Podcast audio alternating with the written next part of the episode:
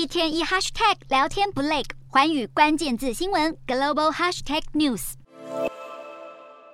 知情人士透露，英特尔已经挑选意大利东北部威尼托大区的维加西奥镇作为意大利新晶片厂的优先地点。